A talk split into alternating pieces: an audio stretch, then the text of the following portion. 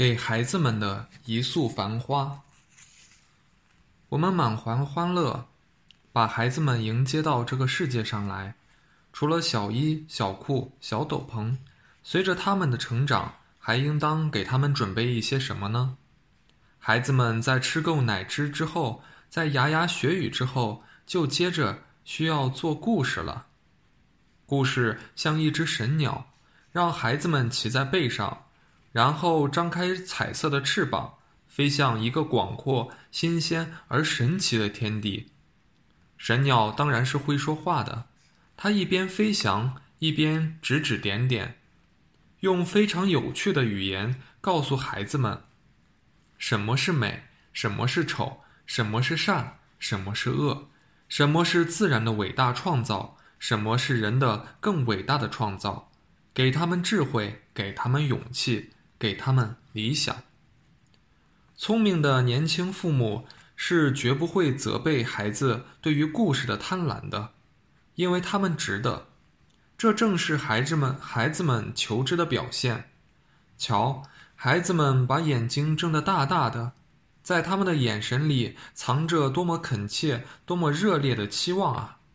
但是，青年的父母往往满足不了孩子们。几乎无休无止的需求，因为脑子里没有那么多故事。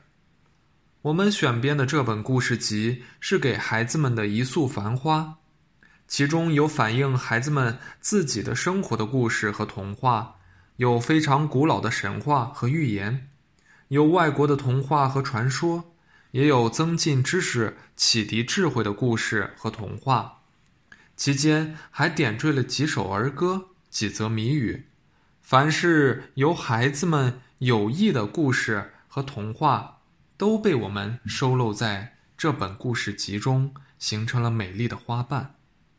人民创造的优秀文化是没有时空的界限的，它们是人类的共同财富。事实正是这样，许多广为流传的故事滋养了一代又一代人。为了适应四岁至六岁孩子的年龄特点，便于青年的父母口述，这本集子里的故事大多做了裁剪，或者经过改编，情节简化了，语言口语化了。这对于有些原作来说可能有所逊色，不过孩子们长大之后读到原作是会得到补偿的。一年三百六十五天。这本集子提供给年轻的父母们，每晚给孩子们讲一个故事，就像花瓣一样，每天一点，给刚刚吐芽的花木浇一勺水。